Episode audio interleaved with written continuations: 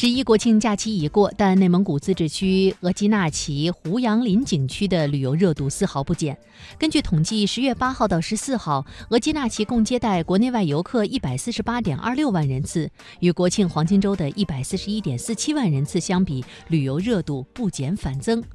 额济纳旗胡杨林是当今世界仅存的三处天然河道胡杨林之一。金秋时节，这里木集之处一片金黄，十分壮观，具有极高的观赏性。